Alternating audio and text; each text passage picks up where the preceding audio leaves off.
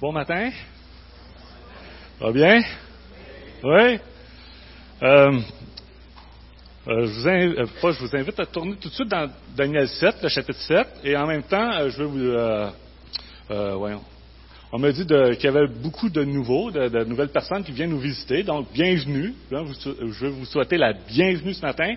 Et euh, ben, je ne suis pas le pasteur de l'Église, je ne sais pas si on vous le dit, mais je suis simplement un prédicateur euh, en formation. Vous voyez peut-être un peu ma nervosité, mais ça va se placer, faites-vous en pas.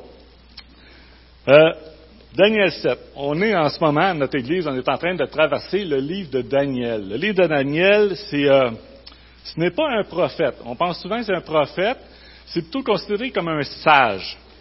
Euh, je vous dirais que pour le trouver, peut-être demander à quelqu'un, si vous n'êtes pas habitué de vous promener, si vous avez une Bible, là, euh, demandez à quelqu'un à côté de vous pour vous montrer où est le livre de Daniel. Je pense que c'est le quatrième livre des prophètes, même si c'est dans le livre des prophètes. Et, euh, et comme Martin l'expliquait la semaine passée, ben, le livre, il se sépare comme en deux grandes parties. La première partie, c'est plus une partie historique, euh, où qu'on voit, c'est narratif, on voit un peu l'histoire de ce qui se passe. Euh, Israël s'est fait euh, déporter à Babylone. Il y a eu Babylone qui les a envahis. Euh, Dieu les a punis et ils ont été exilés à Babylone. Et Daniel fait partie de ces jeunes. Il y a, il y a à peu près 15 ans quand il se fait déporter. Et euh, il se ramasse à, à servir des rois qui ne sont pas des rois d'Israël, mais des rois, le roi de Babylone dans ce cas-ci. Et euh, pas dans le cas de, au début du chapitre en tout cas. Et maintenant, on va commencer le chapitre 7. Cette partie-là commence la partie plus prophétique. C'est des visions qu'il va recevoir. Euh, on a pu voir dans le, texte narratif que Daniel a évolué très rapidement grâce à sa sagesse, le fait qu'il connaît Dieu et les rois reconnaissaient sa sagesse, il a évolué vers le haut de la société. On le reconnaissait pour sa sagesse. Il a vu que euh, Dieu faire des miracles avec Nebuchadnezzar. Nebuchadnezzar, euh, comme c'était le roi de, Babylone, et il s'est converti. Dieu il a fait un miracle, il l'a comme humilié, là, c'est dans le chapitre 4. On ne traversera pas ça tout de suite. Mais il l'a humilié, puis Dieu l'a transformé, puis il a commencé à servir le Seigneur. Donc le, royaume, comme tout, il a tout transformé le royaume, mais il s'est mis à adorer et euh, servir le Seigneur du ciel et de la terre. Mais là maintenant, euh, Daniel a environ 70 ans lorsqu'il reçoit cette première vision du chapitre 7. Et euh, Nebuchadnezzar, ben, il vient de mourir, puis c'est son fils qui règne à la place. Puis c'est pas le même genre. Be- Be- Belshazzar, là, on le voit dans les autres chapitres aussi, où ce que euh, Premièrement, Nebuchadnezzar adorait euh, vraiment beaucoup euh, Daniel. Il l'aimait beaucoup, il trouvait sage, il avait mis une place quand même assez haut, tandis que là, euh, il ne semble pas le connaître. Par exemple, dans, euh, on voit que lorsque Belshazzar, là, dans, je pense que c'est le chapitre, je, je l'ai écrit, le chapitre euh, 5, je crois, où il y a une main qui écrit sur un mur un message, et là, il ne sait pas quoi faire, il a peur, il tremble comme une feuille, et là, c'est sa, sa mère qui doit lui dire, hey, il y a un certain Daniel qui, euh, peut t'aider à, traduire cette écriture-là, parce que personne n'était capable de traduire cette écriture-là. Et on voit que dans- Belshazzar ne le connaît même pas. Il ne sait pas c'est qui. Fait donc, Daniel il est rendu un nobody. Quand Belshazzar règne, Daniel, n'est plus d'un parage, il n'est plus dans la haute société. C'est rendu un nobody, c'est rendu un, il est personne pour lui. Et là, puis, ce qui prouve aussi qu'il ne connaît pas, puis même parce que je suis sûr que Nebuchadnezzar n'aurait jamais fait ça, il dit, si tu es capable de traduire ce passage-là, là, ce- cette écriture-là, ben je vais te donner des cadeaux, je vais faire des dons, je vais te donner, il dit, je vais te donner, un, un- je vais de pourpre. c'est du rouge, là. Je sais pas, c'était reconnu comme des, vêtements très soyeux puis très euh, de, riches, là. Une chaîne en or, je donne une chaîne en or, puis il dit, je vais te donner la troisième place. Donc, il offre une promotion. Il dit, tu fais ça, comme, il essaie de l'acheter. Et euh, Daniel dit, garde tes dons, je vais te le traduire, ton affaire, mais garde tes dons. Donc, on ne peut pas acheter un homme de Dieu. Daniel est un homme de Dieu. Et il ne veut, pas, euh, veut pas être acheté par Belshazzar. Et on voit que, tu sais, donc, il n'y a pas la même relation avec Belshazzar qu'il y avait avec Nebuchadnezzar. Donc, comme on sait, Dieu, euh, pas Dieu, mais Daniel, il ne met pas sa confiance dans les choses qui périssent. Il met sa confiance dans le Créateur du ciel et de la terre. Puis Daniel est un homme de prière. On, sait, on le voit souvent aussi dans le texte narratif où c'est un homme de prière. Et je crois que la partie qui commence justement le, texte plus euh, prophétique, où il reçoit des visions, je pense que c'est un peu la réponse à toutes ces prières qu'il a faites tout le long. Et on va regarder euh, la réponse de Dieu ce matin. Mais avant, prions. Alors, merci Seigneur pour, euh, pour les louanges. Merci pour euh, tous nos musiciens, Seigneur, qui nous amènent à te louer, Seigneur, et qui nous amènent à, t'adorer comme tu es digne de l'être. On se rappelle à chaque fois dans les chants toutes les choses que tu fais pour nous. Et maintenant, Seigneur, on veut aller dans ta parole et pour que tu nous parles, pour que tu nous dises encore ce que tu as fait pour nous, mais aussi ce que tu attends de nous. Qu'est-ce que tu attends de ton Église? Qu'est-ce que tu attends de chacun d'entre nous? Alors, euh, Seigneur, soit euh, ouvre nos cœurs pour qu'on reçoive ta parole et euh, donne-moi, Seigneur, soit avec ma bouche, Seigneur, pour que je prononce et que je sois clair, que j'ai avec conviction et avec clarté, que je prêche ta parole comme il se doit, Seigneur. Et merci pour tout ce que tu fais. Amen. Donc, c'est ça. Vous voyez, j'ai comme un micro euh, dans les mains. C'est la première fois que ça, nous arrive. Ça a l'air que l'autre micro, il fonctionne mal. Donc, il tire tout le jus des batteries tout de suite. Même si on met une batterie neuve, ça fonctionne pas. Donc, euh, j'ai ce micro-là, puis j'espère que je vous passerai pas trop les oreilles en, en trop. Je vois que ça, change tout. Euh, Daniel 7. On commence à lire. Je vais commencer à lire, je vais voir un petit peu tantôt. La première année du règne de Belshazzar. On a parlé de Belshazzar depuis tantôt. Sur Babylone. C'est la première année. Daniel fit un rêve. Des visions se présentèrent à son esprit pendant qu'il était sur son lit. Ensuite, il mit ce rêve par écrit et en racontant les points principaux. Donc, on a la première année du règne de Belshazzar. Puis ça, ça nous situe par rapport au livre entre le chapitre 4 et le chapitre 5 de la première partie. Verset 2. Daniel commença son récit. Il dit, je regardais pendant ma vision nocturne et voici que les autres, que les quatre vents du ciel ont fait irruption sur la grande mer. La grande mer. On dirait toujours, je dis grand-mère, mais c'est la grande mer. Pensez, là, quand on dit les vents font irruption, là, une autre euh, traduction va dire, ça l'agitait, ça l'agitait la grande mer. Puis le, terme, il faut penser de l'eau qui se met à bouillir. c'est vraiment, c'est, de l'eau qui, s'agite vraiment beaucoup. Et la Grande Mer, mais ça représente la Méditerranée, tout simplement. La Grande Mer, c'est, ce qu'ils appellent la Grande Mer, c'est la Méditerranée. Mais, puis les quatre vents, eux autres, signifient tout simplement les quatre points cardinaux autour de la Grande Mer. Donc, c'est une image euh, qui nous montre que c'est Dieu qui initie ce qui va se passer par la suite. Et euh, pour la Grande Mer, ben, elle représente aussi, on, sait que c'est la Méditerranée, mais elle représente aussi pour euh, les Israélites, pour la Bible. dans la Bible, on voit souvent que ça va représenter le monde qui s'oppose à Dieu. C'est un monde imprévisible, instable, où il n'y a pas de foi. Par exemple, si vous lisez dans Jacques, chapitre 1, versets 6 à 8, ça va dire mais qu'il la demande avec foi. Ça, il parle de sagesse. Quand tu demandes la sagesse, il dit, mais qu'il la demande avec foi, sans douter, car celui qui doute ressemble aux vagues de la mer que le vent soulève et agite de tous côtés. Qu'un tel homme ne s'imagine pas recevoir quelque chose, quelque chose du Seigneur. C'est un homme partagé, instable dans toute sa conduite. Donc, on voit que la grande mer, c'est pas quelque chose qui, qui, va comme le, qui, est stable. Ça leur fait peur. C'est quelque chose qui leur fait peur. ça, inspire des histoires de monstres. C'est exactement ce qui va se passer après. C'est quelque chose qui effraie. Et ce sont, vu que ce sont les vents du ciel aussi, bon, comme je dit, c'est Dieu qui initie ça.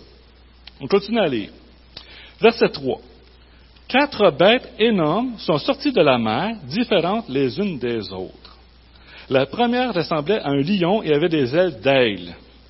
Pendant que je regardais, ses ailes ont été arrachées, elle a été soulevée de terre et mise debout sur ses pattes comme un homme et un cœur d'homme lui a été donné. Puis est apparue une deuxième bête qui ressemblait à un ours. Elle se dressait sur un côté. Elle avait trois côtes dans sa gueule, dans la gueule, entre les dents. On lui disait, lève-toi, mange beaucoup de viande. Après cela, j'ai vu une autre bête qui ressemblait, bon, j'ai manqué le point un peu là, mange beaucoup de viande. Après cela, j'ai vu une autre bête qui ressemblait à un léopard. Elle avait quatre ailes sur le dos, comme celle d'un oiseau. Cette bête avait quatre têtes et la domination lui a été donnée. Donc, on voit, il y a quatre bêtes qui sortent de la mer et elles se succèdent l'une après l'autre. Une arrive et l'autre après ça arrive, ainsi de suite. En lisant plus loin, si on, va, euh, je vous dis tout de suite, c'est quatre rois. Ça représente quatre rois ou quatre royaumes. C'est ce qu'il va nous dire. On pourrait se demander aussi si c'est les quatre mêmes royaumes que le chapitre 2, la statue de, de Nebuchadnezzar, que, le rêve de Nebuchadnezzar a fait. Et je crois que oui. Mais il y a des différences. On sait qu'il y a des différences. Il y a des raisons pour lesquelles je crois que oui aussi, mais j'ai pas trop le temps d'en parler. Mais les différences, c'est que le rêve, OK, nous donne des angles différents. La première, par exemple, on voit que c'est une unité, c'est une statue. Toutes les, toutes les parties des, royaumes sont dans une seule unité. Donc, c'est toute la même chose pour Dieu. Mais maintenant, les, bêtes, ils sont séparées les unes des autres. C'est quatre bêtes distinctes. on a vu les trois premières seulement. Là. Et les nations, euh, les nations allaient se succéder. Donc, ça, nous montre que les nations, ben, on l'a vu aussi dans la première, dans, la statue, les nations vont se succéder, et ça a l'air euh, quasiment pacifique dans la première. Tandis que là, les nations sont représentées comme des bêtes féroces. C'est toutes des bêtes féroces. On peut remarquer ça. C'est vraiment, un lion, après ça, un ours qui mange la chair, puis un léopard qui est reconnu aussi pour une bête féroce qui attaque soudainement. Elles se succèdent l'un après l'autre, donc ça montre que euh, les unes, dans le fond, vont dévorer l'autre, dans le sens que l'autre, la première, a disparu. On ne le voit pas nécessairement clairement, mais on peut le voir à travers l'ours qu'il y a des côtes dans sa gueule. Donc, il est comme s'il avait fait de la première une première victime. Là, j'avoue c'est moins clair, mais je crois vraiment les nations aussi qu'ils s'envahissent les uns les autres. Donc, les bêtes, ça se dévore, ça, ça s'entre-dévore. Euh, et on voit aussi, euh, si, une nation a le pouvoir, c'est parce qu'elle a conquis l'autre nation, tout simplement. C'est pas euh, une nation quand elle a le pouvoir, ça ne laisse pas aller le pouvoir comme ça. Donc, c'est des conquêtes. Ça marche par conquête. Ça marche par euh, si je veux ta place, ben je suis obligé de soit te tasser, soit te tuer, soit te dévorer. et c'est un peu l'image qu'on veut nous donner ici. C'est des images pour nous impressionner et euh, sont poussées par un désir de conquête et elles n'ont aucune envie de plaire à Dieu. À plus petite échelle, on dit que les gens aussi fonctionnent comme ça. Hein. Je ne sais pas, dans les compagnies, moi, je remarque souvent comment ça fonctionne dans le monde c'est que les gens, ils, ils, veulent la place de l'autre, donc ils, souvent, même, il y en a qui vont jusqu'à commettre des meurtres pour avoir la place de l'autre. Ils vont, ils vont, jouer dans le dos, vont, vont calomnier, tout ça. Donc, ça nous montre l'image du monde, la grand-mère qui est agitée, sans foi, sans loi, rien qui les guide, rien qui les stabilise. Mais, une chose qu'on doit remarquer aussi ici, que, qui m'a frappé, que j'ai vu dans des commentaires aussi qui appuyaient un peu ce, ce que j'ai vu, c'est malgré que les bêtes semblent autonomes, on voit que c'est Dieu, ou en tout cas quelqu'un d'autre qui est au contrôle. Par exemple, on voit que Babylone, par exemple, Dieu nous dit qu'il a utilisé Babylone pour punir Israël. Le, roi de Babylone ne l'a pas vu comme ça. Les, nations, eux autres, ils se voient comme euh, c'est moi qui décide d'envahir, mais Dieu a dit que Babylone, c'est lui qui l'a suscité pour envahir Israël et pour envahir euh, toutes les autres nations aussi. Mais regardons un peu qu'est-ce qu'il dit par rapport à ces animaux. Premièrement, le premier, le lion avec des ailes, mais ça dit que les ailes ont été arrachées et qu'il a été mis debout et on lui a donné un cœur d'homme. Donc, ça a l'air un lion qui est pas mal manipulé. À quelque part, c'est quelqu'un qui fait de lui un cœur, il lui donne un cœur d'homme, il le met debout, il arrache les ailes, donc il n'y a pas trop le contrôle, on dirait. Euh, le deuxième, l'ours, on lui dit, lève-toi et mange beaucoup de chair. Donc c'est quelqu'un d'autre qui dit de manger de la chair, comme si c'est pas lui qui décide, c'est quelqu'un qui, a donné un instinct ou quelque chose, mais on lui dit de manger de la chair. Et le troisième aussi, on lui dit, la domination lui fut donnée. Donc c'est quand même Dieu qui est au contrôle là-dedans. Et on voit par là que, dans le fond, ce que Dieu fait, c'est qu'il utilise la soif des hommes pour accomplir ses plans. Les hommes ont des plans, mais des plans souvent très instinctifs, comme les animaux. Ils fonctionnent comme des animaux par instinct. Et Dieu, lui, utilise ça pour arriver à son plan. Continuons à lire. Mais avant, je vais prendre une gorgée d'eau.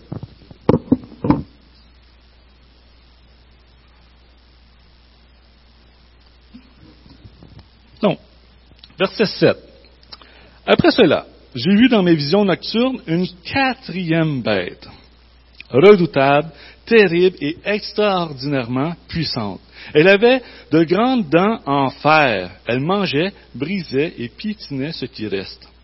Elle était différente de toutes les bêtes précédentes et avait dix cornes. Je regardais les cornes et j'ai vu une autre petite corne sortir du milieu d'elle. Trois des premières cornes ont été arrachées devant elle. Sur, cette corne, il y avait des yeux pareils à ceux d'un homme et une bouche lui parlait, euh, une bouche parlait, qui parlait avec arrogance.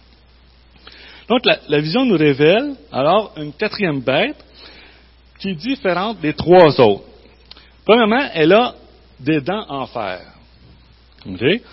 Elle est redoutable, terrible et extraordinairement puissante. Elle ne fait pas que manger. Euh, comme les autres, elle brise et piétine ce qui reste. Donc, elle ne se contente pas d'assouvir son appétit. Et elle a aussi dix cornes ce qui est différent des trois premiers, que les autres n'avaient pas de cornes, puis chacune était un roi. Dans ce ci ça dit que c'est dix cornes. Ça dit, aussi que c'est un roi. Dans le fond, c'est un royaume. parce que ça peut être un roi ou un royaume, mais ici, c'est un royaume avec dix cornes. Et on pourrait penser que c'est le premier, en fait, le premier gouvernement. C'est la première république, selon moi. Puis une d'elles, une de ces cornes-là, qui sort des dix cornes, ben, prend la place de trois autres cornes et elle parle avec arrogance. Cette corne-là, ben, elle a des yeux et une bouche. C'est tout ce qu'elle a. Deux yeux, et une bouche. On dirait une caricature d'un homme. Moi, je, l'ai vu comme ça. La première fois que j'ai lu ça, j'ai dit, on dirait une caricature d'un homme. Deux yeux et une bouche. Et quand, je lis ça, ça me fait penser aussi à, ce que Paul dit sur la fin des temps. Il dit dans 2 Timothée 3, versets 3 à 5, Sache que dans les derniers jours, il y aura des temps difficiles, car les, hommes seront égoïstes, amis de l'argent, vantards, orgueilleux, blasphémateurs, rebelles à leurs parents, ingrats, impies, insensible, implacable, calomniateur, violent, cruel, ennemi du bien, traître, emporté, aveuglé par l'orgueil, amis du plaisir plutôt que de Dieu, ils auront l'apparence de la piété, mais réuniront ce qui en fait la force. Éloigne-toi de ces gens-là. Et quand je pense qu'il dit éloigne-toi de ces gens-là, ça ne veut pas dire de plus les regarder, je pense que vraiment éloigne-toi de, leur façon de, parler, de penser, de, se tourner, se tourner vers le Seigneur. quand on, se tourne vers le Seigneur, le Seigneur n'est pas là physiquement, mais il est là spirituellement. C'est de manière spirituelle, je crois qu'il veut dire ça. Donc, ça représente le monde sans Dieu. Paul, il parle de la fin des temps. La fin des temps, c'est ça là 2000 ans. Ça a commencé très tôt. C'est quand Jésus est revenu, c'était déjà la fin des temps. Il disait, ça va être comme ça, puis ça va aller en empirant. Et cette bête, ben, c'est une, une image plus, qui nous impressionne, pour nous impressionner sur qu'est-ce que va être la fin des temps. Il y a cette corne arrogante qui sort de la bête.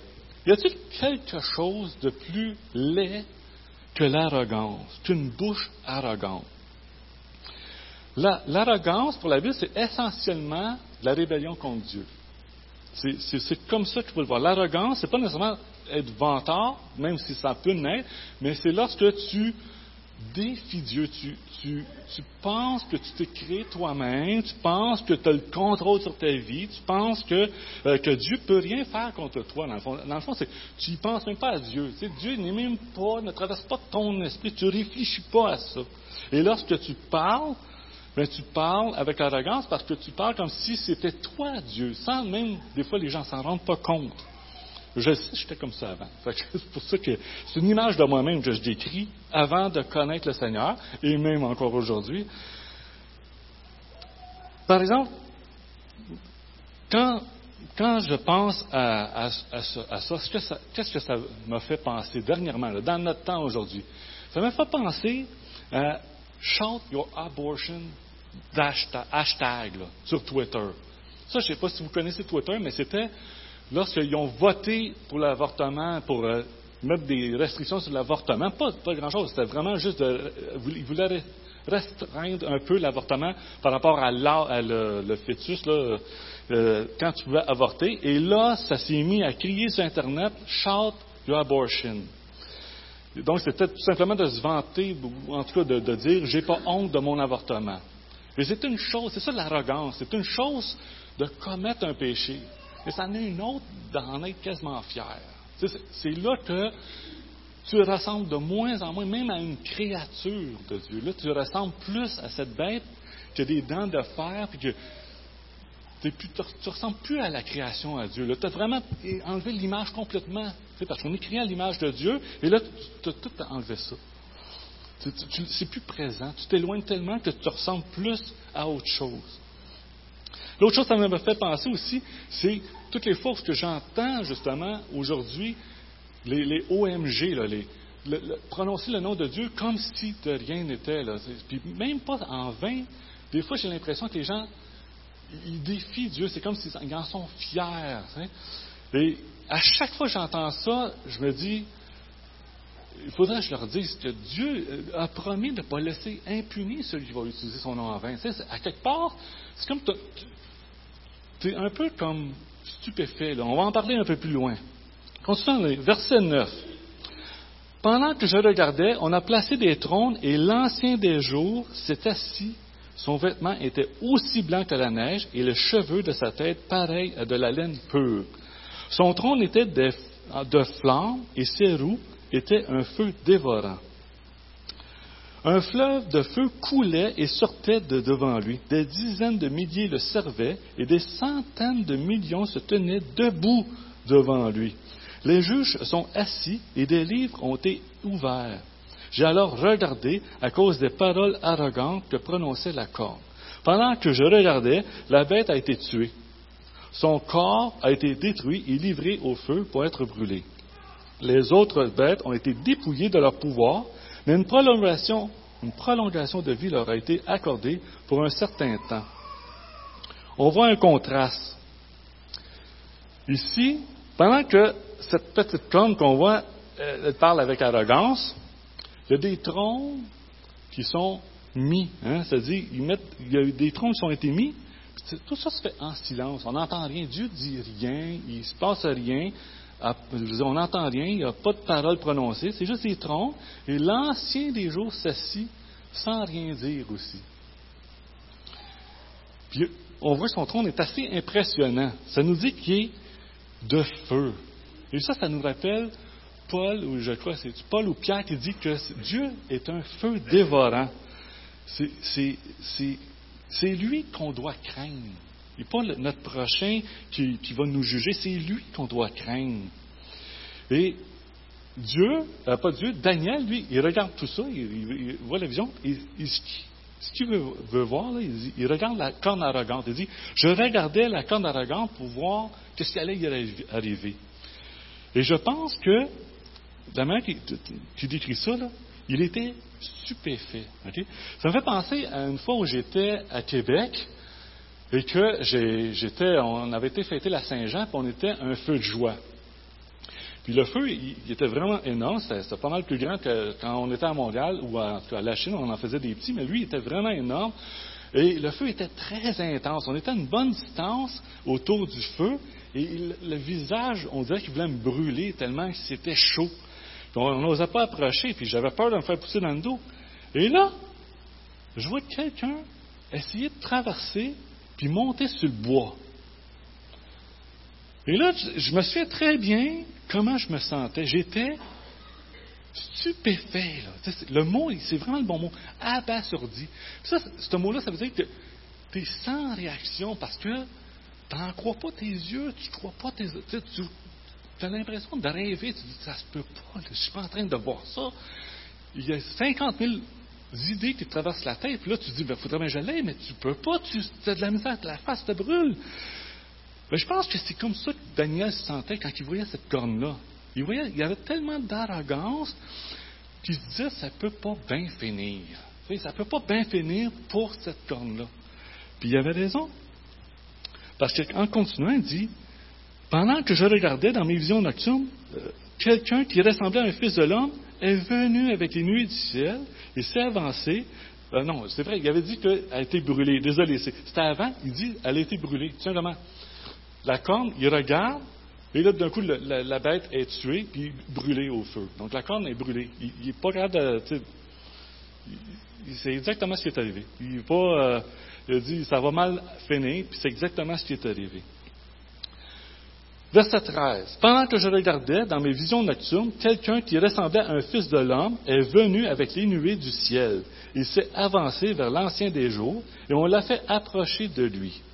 On lui a donné la domination, la gloire et le règne. Et tous les peuples, les nations et les hommes de toute langue l'ont servi. Sa domination est une domination éternelle qui ne cessera pas et son royaume ne sera jamais détruit.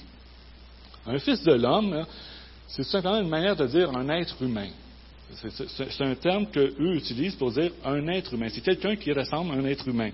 Donc, il ressemble à un fils de l'homme. Et le fait qu'il vient sur les nuées, ça nous dit qu'il est d'origine divine. Et c'est à lui qu'on donne la domination. Il reçoit le pouvoir, il ne l'arrache pas. Il le reçoit tout simplement. Et on sait qu'aujourd'hui, c'est Jésus. En fait, Jésus, euh, c'est le seul titre qui s'est vraiment donné à lui-même. Il a répondu à d'autres titres. D'autres, des fois, on l'appelait Fils de Dieu, puis il l'a pas nié. Mais le Fils de l'homme, c'est tout le temps le titre qui s'est donné. On en parle un peu plus tard. Mais aussi, si on remarque, OK, ici, c'est un parallèle avec Matthieu 28, 18. Jésus nous dit ceci dans 28, 18, il dit, Tout pouvoir m'a été donné dans le ciel et sur la terre. ici, euh, un peu plus haut, on a vu que les, trois royaumes, les trois royaumes, à part la bête qui a été brûlée, les trois nations, les trois royaumes ont été, euh, on leur a retiré la domination. Ici, quand on parle de domination, c'est le terme, c'est vraiment pour, on leur a retiré l'autorité. Et on voit que ça a été donné à Jésus. Jésus dit, je l'ai eu cette autorité. Donc le pouvoir et l'autorité a été retiré des nations pour être donné à Jésus. Et est-ce que ça veut dire qu'avant Jésus n'a pas l'autorité? Euh, Non. Parce qu'on sait qu'il parlait avec l'autorité, euh, il n'a jamais dit qu'il n'y avait pas d'autorité. Mais, selon moi, ce qui, est arrivé, c'est que Jésus, par la résurrection, par, sa crucifixion, par la résurrection, il a euh, pris l'autorité et il nous, a, permis de régner avec lui. Il a reçu l'autorité sur les nations de sauver des gens. C'est dans ce sens-là qu'il faut le comprendre, selon moi. Et on sait que Jésus, ben, c'est le nouvel Adam. Adam et Ève, toutes les nations sont sous Adam, donc l'ancien Adam, et il est maintenant dans le nouvel. Jésus, lui, c'est le nouvel Adam, et ceux qui croient en lui, ben, ils rentrent dans ce nouvel Adam-là, et c'est ça l'autorité qu'il a reçue. Parce qu'il avait déjà l'autorité de, de, régner sur les nations, mais maintenant, en tant que fils de l'homme, parce que Dieu a l'autorité dans le ciel, mais sur la terre, parce que là, c'est dans le ciel et sur la terre, mais sur la terre, il l'a reçu à travers, en s'incarnant et en en n'ayant aucun péché et mourant quand même à la croix. Donc, il a reçu l'autorité de cette façon. Donc, lorsqu'on rentre dans l'Église, on rentre dans le, dans le Fils de l'homme que Jésus nous a euh, dit qu'il était. Donc, il est le représentant humain, le roi, euh, le roi couronné, légitime, pour régner sur l'univers entier, sur le ciel et la terre. Verset 19. Ensuite, j'ai regardé. Euh, j'ai désiré savoir la vérité sur la quatrième bête, celle qui était différente de toutes les autres, extrêmement terrible, qui avait des dents en fer et des ongles en bronze, qui mangeait, brisait et piétinait ce qu'il restait. J'ai aussi désiré savoir la vérité au sujet des dix cornes qu'elle avait sur la tête, ainsi qu'au sujet de l'autre, celle qui était sortie et devant laquelle trois étaient tombés. La corne qui avait des yeux et une bouche, parlant avec arrogance et qui paraissait plus grande que les autres. J'ai vu cette corne faire la guerre aux saints et l'emporter sur eux, jusqu'au moment où l'Ancien des jours est venu faire justice aux saints du Très-Haut. Le moment où les saints ont pris possession du royaume, alors est arrivé.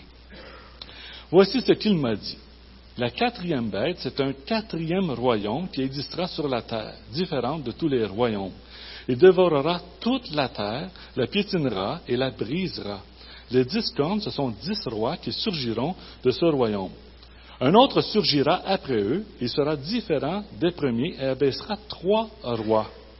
Par ces paroles, il s'opposera au Très-Haut, il opprimera les saints du Très-Haut et projettera de changer les temps et la loi. Les saints seront livrés en son pouvoir pendant un temps, deux temps et la moitié d'un temps. Puis le jugement viendra et on lui retirera sa domination. Elle sera définitivement détruite et anéantie. Le royaume, la domination, la domination et la grandeur de tous les royaumes présents sous le ciel seront donnés au peuple des saints du Très-Haut. Son règne est un règne éternel et tous les dominateurs le serviront et lui obéiront. Ici prend la fin, euh, la fin du message. Moi, Daniel, j'ai été si terrifié par mes pensées quand j'en ai changé de couleur. Et. J'ai gardé cette parole dans mon cœur.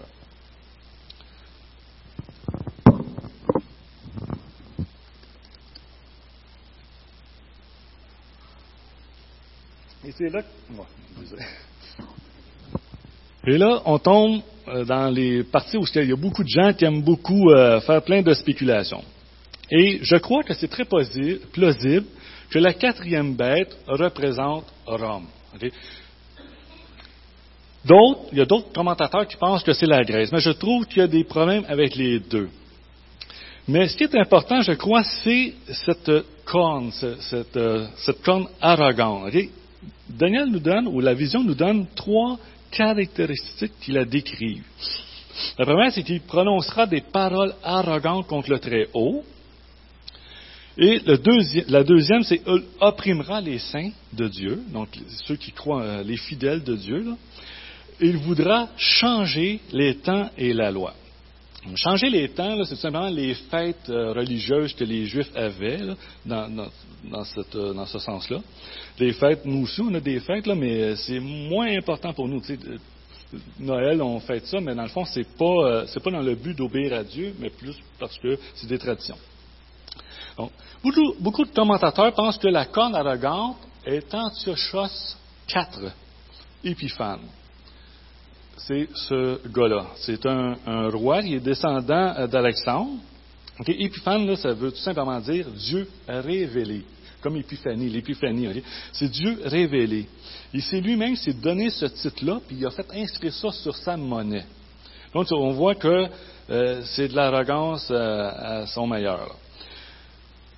Bien que je ne pense pas que c'est l'Antichrist, beaucoup pensent que ça l'était. Il, y a, des, positions où ils pensent que c'était lui. Dans le fond, ce n'était pas l'Antichrist, c'était l'Antéchrist parce qu'il est venu avant Christ. Mais moi, je pense que c'est plutôt un type d'antichrist. C'est vraiment un type, puis euh, il est proche d'être l'antichrist lui-même, mais, je pense qu'il va venir un autre. Il, en est annoncé un autre. Paul parle d'un autre qu'il appelle l'homme de péché. Euh, il était vraiment euh, spécial. Il y a Antiochus IV, il a régné de 175 à 164 avant Jésus-Christ. Il a voulu helléniser les Juifs. Ça, ça veut dire tout simplement en faire des Grecs, en faire des bons citoyens grecs.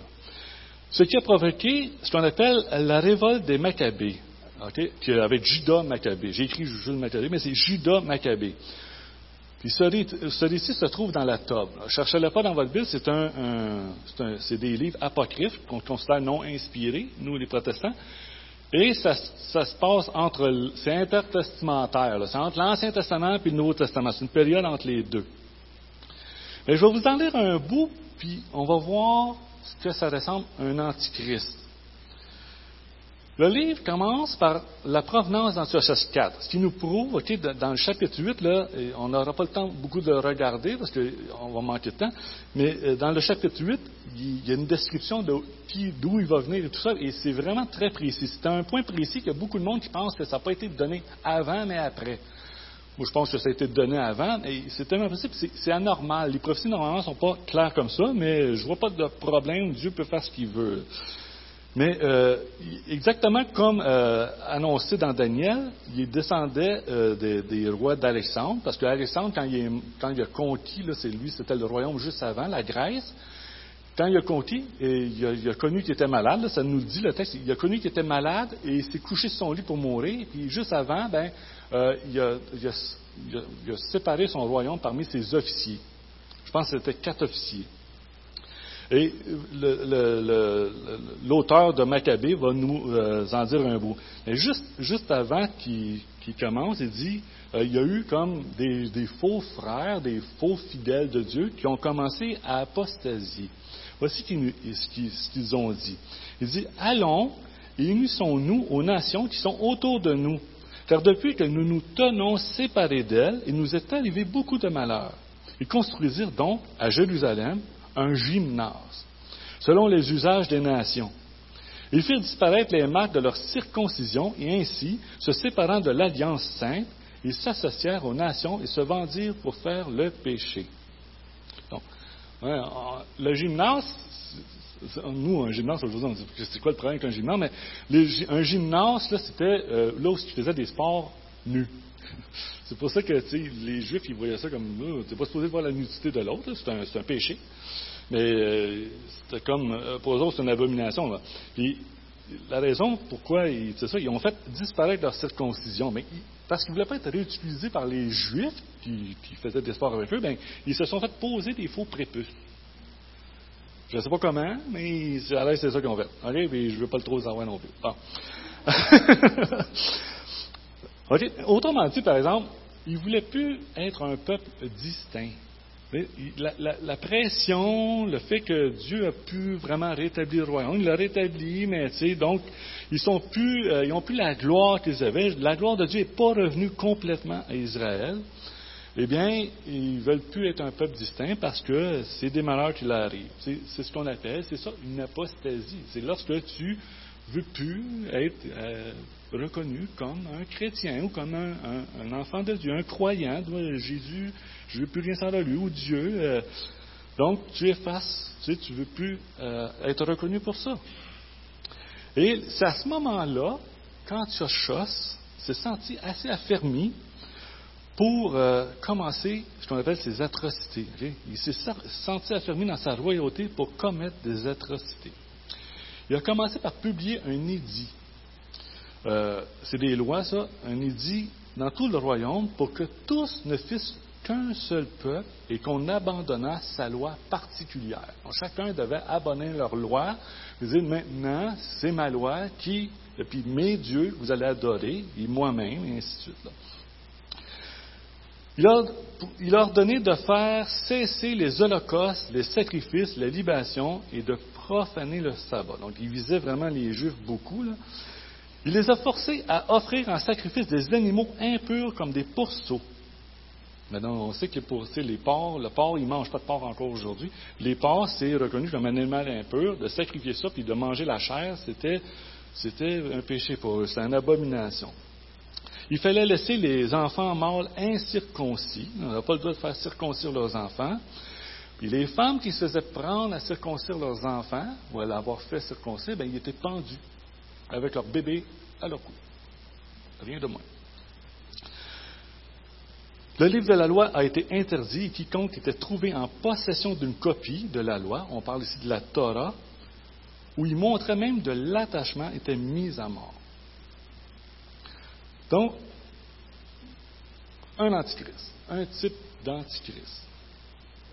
C'est alors qu'il y a eu la révolte, ce qu'on appelle des Maccabées. C'est ça, si vous lisez un Maccabée, deux Maccabées, ça, relate ces histoires-là. Judas Maccabée a, comme, a eu quand même du succès pour libérer les Juifs de ça. Mais je pense que Dieu n'avait pas vraiment besoin de lui. Parce que euh, il a frappé Antiochos de, de, sa colère, on pourrait dire. Il l'a frappé. En fait, euh, pendant euh, qu'il revenait d'une défaite, quand Antiochos revenait là, avec fureur d'une défaite, là, et là, il était enragé. Il, voulait, il disait qu'il voulait faire de toute Jérusalem une grosse fausse commune.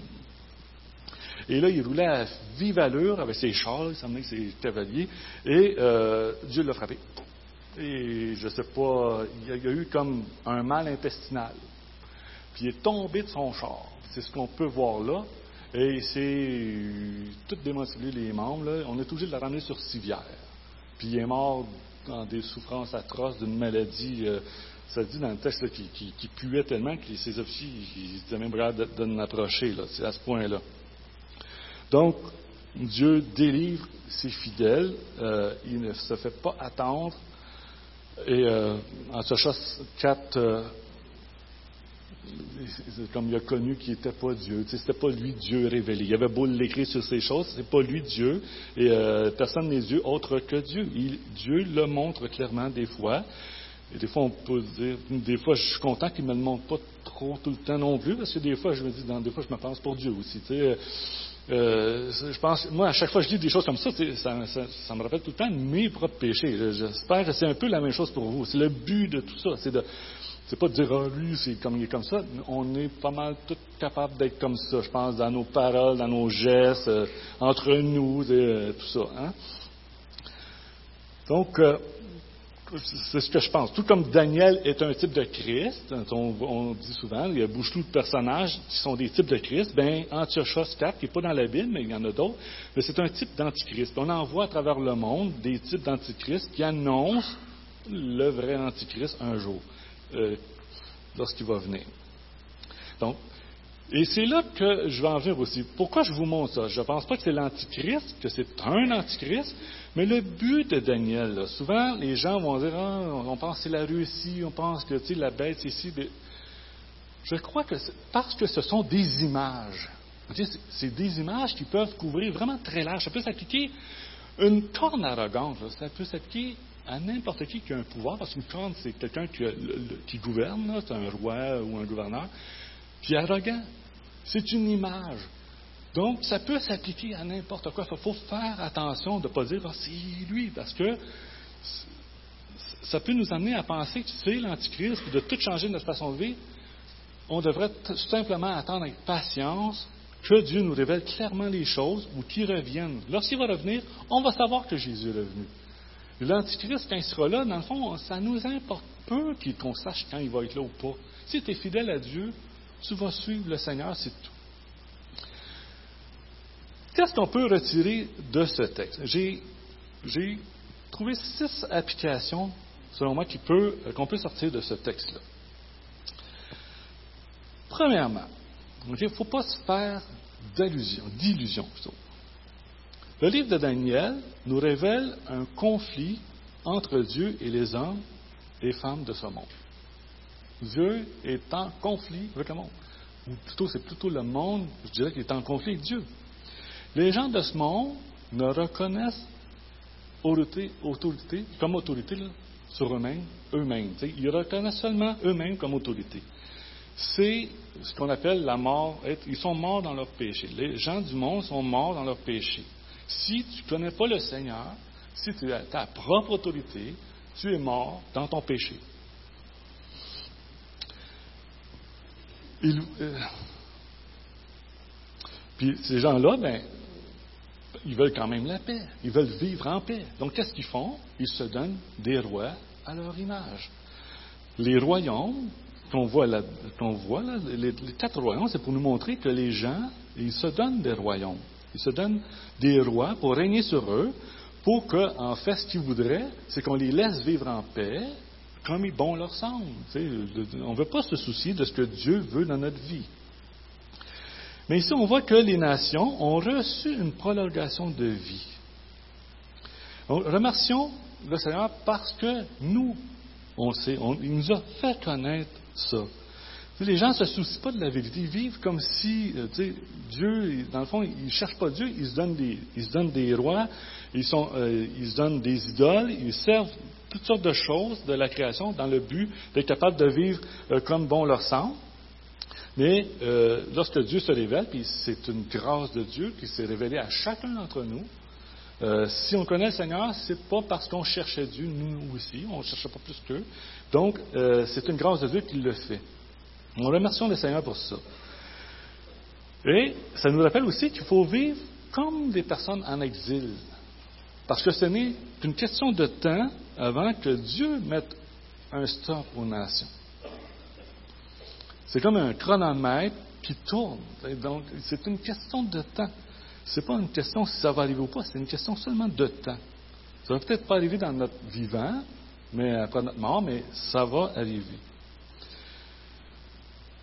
Et comme le dit euh, Paul euh, à, Timothée, dans sa lettre à 1 Timothée, 1 Timothée 2, euh, versets 1 à 4, il dit J'encourage donc, à cause qu'on sait cela, nous, on le sait, donc j'encourage donc avec, avant tout à faire des demandes, des prières, des supplications, des prières de reconnaissance pour tous les hommes, pour les rois et pour tous ceux qui exercent l'autorité, afin que nous puissions mener une vie paisible et tranquille, en toute piété et en tout respect. Voilà ce qui est bon et agréable devant Dieu, notre Sauveur lui qui désire que tous les hommes soient sauvés et parviennent à la connaissance de la vérité. Donc on doit prier pour qu'eux aussi finissent par connaître la vérité, pour qu'on puisse les retirer, puisse leur montrer que Jésus est roi, qu'ils devraient euh, venir à lui. Mais pendant ce temps-là, comme le faisait Daniel, il servait Babylone, il a servi euh, les Mèdes et les Perses, il a servi les rois qui étaient avec lui. Donc nous aussi, on doit servir notre société. On doit, on doit non seulement prier pour eux, mais aussi continuer à voter, à travailler pour le bien-être de chacune des personnes, parce que ça a un effet sur nous aussi. On est encore ici, et tant longtemps qu'on est ici, eh bien, il faut continuer à, vouloir que notre pays, le Canada, le Québec prospère. Donc, ça va être bon pour nous, et Dieu veut, ça parce que c'est l'amour de Dieu. Dieu, il aime quand même les nations, même s'il s'apprête à les juger. Deuxièmement, on est appelé, il faut se rappeler qu'on est appelé à souffrir. Notre, royaume, le royaume de Dieu, le royaume de Jésus, parce qu'on est ici, c'est un royaume qui nous appelle à souffrir. Il ne faut pas se faire d'illusions de cette façon-là aussi. Hein. On est dans un monde hostile à Dieu, et puisque le monde ne peut pas atteindre Dieu directement, il atteint, il s'atteint en s'attaquant à ses disciples. Puis, on sait que c'est facile s'attaquer à nous. Pourquoi? Parce qu'ils savent bien que Jésus est amour. Ils le savent. Ils savent que la seule réponse qu'ils vont avoir retour, mais c'est pas un coup de poing à sa, marboulette, c'est l'amour. Ils vont recevoir l'amour en retour. Si on si, euh, si on, si tombe pas dans le péché, ou on ne tombe pas dans l'excès, là, parce que des fois, c'est peut-être pas facile, mais ça, devrait être la réponse qu'ils reçoivent. Donc, c'est facile de s'attaquer à des gens qui ne vont pas se défendre, qui vont les aimer en retour. Donc, il faut s'attendre à ça. Et c'est le prix à payer. Quelqu'un m'a déjà demandé, il me dit, moi, ce que j'aime pas de la religion, c'est qu'il y a tout le temps quelque chose à faire. Tu ne peux pas faire ce que tu veux. Mais c'est ça l'amour. L'amour, ça te demande, quand tu as des enfants, ça te demande toujours quelque chose à faire, ça. Pourquoi? Parce que tu les tes enfants, tu veux qu'ils soient bien. Mais l'amour, ça nous coûte. C'est quelque chose qu'on doit faire. Même des fois, ça ne nous tente pas. Même des fois, quand on, a envie de faire autre chose. Donc, l'amour, ça, nous coûte cher. Troisièmement, ben, ayons de la retenue concernant la venue de l'Antichrist. En fait, j'ai trouvé, tellement ce passage-là difficile. J'ai demandé à mon professeur d'exégétique, il m'a dit, j'ai dit, comment je peux prêcher ça, cette affaire-là, c'est tellement pas comprenable. Il m'a dit, mais prêchez avec la retenue. Ben, moi, je vous dis aussi, ben, ayons la retenue concernant l'Antichrist. Parce qu'il est déjà venu des Antichrists, puis Jean dit qu'il y en a déjà aujourd'hui, puis il va en avoir d'autres, probablement avant. Donc, il faut avoir de la retenue, il faut pas trop s'en faire à ça. C'est pas lui qui nous intéresse. Ce nous intéresse, c'est parce que Christ va venir après. Mais ce n'est pas lui essentiellement qui nous intéresse. Et il faut se rappeler aussi que euh,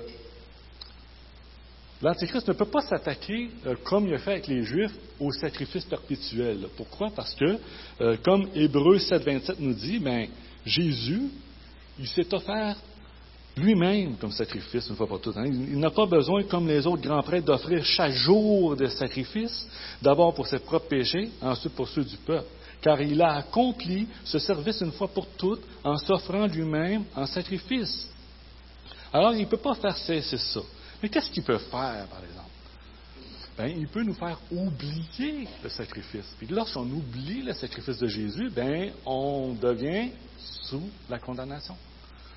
Et c'est jamais le but de se sentir condamné, mais plutôt d'être transformé par ce que le Seigneur nous dit.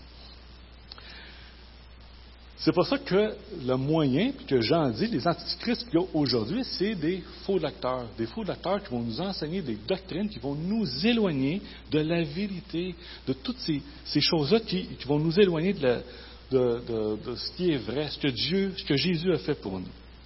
Quatrièmement, nous voyons que l'Évangile, c'est beaucoup plus aussi qu'un salut personnel.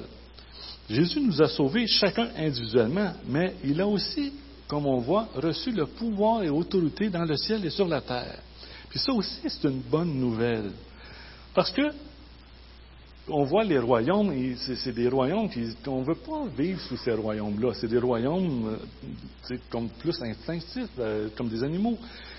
Jésus, lui, c'est le roi qui est venu légitime et un jour, il va asseoir son autorité et tout le mal qui est dans le monde va être, en être écarté. Donc ça aussi, c'est une bonne nouvelle et euh, il faut s'en souvenir et nous pouvons aussi euh, l'annoncer, de dire qu'un jour, toutes ces choses-là vont euh, revenir comme Dieu l'a désiré au début, lors de la création. Et comme le dit Jésus, c'est pour ça qu'il dit, venez à moi, vous tous qui êtes fatigués et courbés sous un fardeau, sous un fardeau et je vous donnerai du repos. Acceptez mes exigences et laissez-vous instruire par moi, car je suis doux et humble de cœur, et vous trouverez le repos pour votre âme. Cinquièmement, se garder de l'arrogance. Bien entendu, la corne arrogante. Si le Christ est un exemple pour nous à suivre, bien, la corne arrogante est un contre-exemple. Et ça me fait penser à Jean 3.2. En effet, nous trébuchons tous de bien des manières. Si quelqu'un ne trébuche pas en parole, c'est un homme mûr, capable de tenir tout son corps en bride.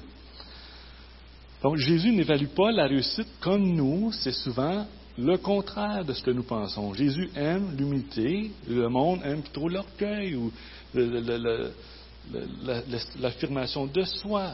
Nous cherchons à être plutôt remplis d'humilité et de grâce. Et cinquième, euh, sixièmement et dernièrement, euh, Daniel nous rappelle que nous sommes en mission. Daniel 7.12 dit que les nations ont une prolongation de vie. Mais si les nations sont toujours là aujourd'hui, c'est pour que nous puissions proclamer l'Évangile et faire des disciples. Hein. C'est ce qu'on appelle la grande mission en Matthieu 28, 19. Allez donc, faites de toutes les nations des disciples, baptisez-les au nom du Père, du Fils et du Saint-Esprit. Donc, en conclusion, le livre de Daniel nous rappelle que Dieu est au contrôle et nous rappelle aussi que nous sommes dans une guerre spirituelle une guerre qui est déjà gagnée par notre Seigneur. Daniel n'avait pas cette information, mais nous l'avons. Jésus s'est clairement identifié comme le Fils de l'homme de cette vision. En fait, dans le Nouveau Testament, il utilise le titre de Fils de l'homme plus de 80 fois. Donc, c'est très souvent, il s'identifiait à cette vision de Daniel. Donc, c'est lui le roi légitime. Dieu lui a remis tout pouvoir. Maintenant, il est à la droite de Dieu jusqu'à ce qu'il fasse de ses ennemis, ses ennemis son marchepied. Nous sommes beaucoup plus proches du retour de Jésus que Daniel ou Paul. si tu n'as pas reconnu Jésus comme sauveur et Seigneur de ta vie, il faut le faire avant qu'il soit trop tard. Qui sait si demain tu seras encore là pour le faire? Jésus a dit dans Jean 8, 24, En effet, si vous ne croyez pas que moi je suis, vous mourrez dans vos péchés. Quand il dit croire en moi, ben, il veut dire de croire tout ce qu'il dit à propos de lui, toutes ces choses qu'on vient de lire. Donc tu peux dès aujourd'hui reconnaître son autorité. Si les nations ne le font pas, laisse faire. Toi, tu peux reconnaître son autorité. Et tu peux reconnaître que tu as besoin de son pardon, qu'il a donné sa vie pour ton péché. Reconnaître sa royauté. Apocalypse 22, 12, 15, on termine ça. Voici, Je viens bientôt et j'apporte avec moi ma récompense pour traiter chacun conformément à son œuvre.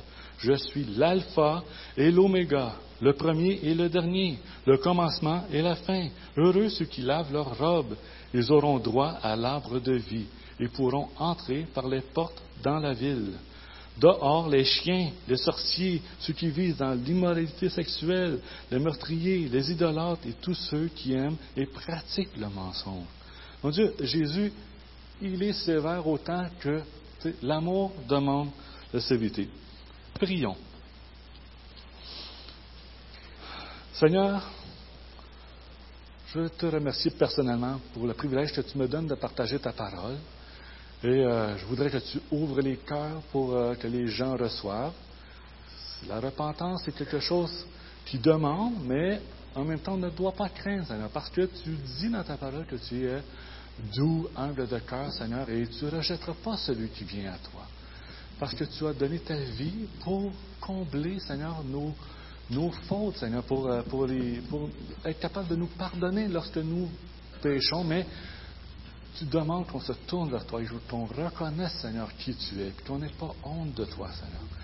Alors, Seigneur, euh, merci pour le privilège, encore une fois, de partager ta parole. Merci, Seigneur, pour euh, cette assemblée. Euh, merci pour les louanges, pour les musiciens. Et c'est au nom de Jésus que je prie. Amen. Merci beaucoup.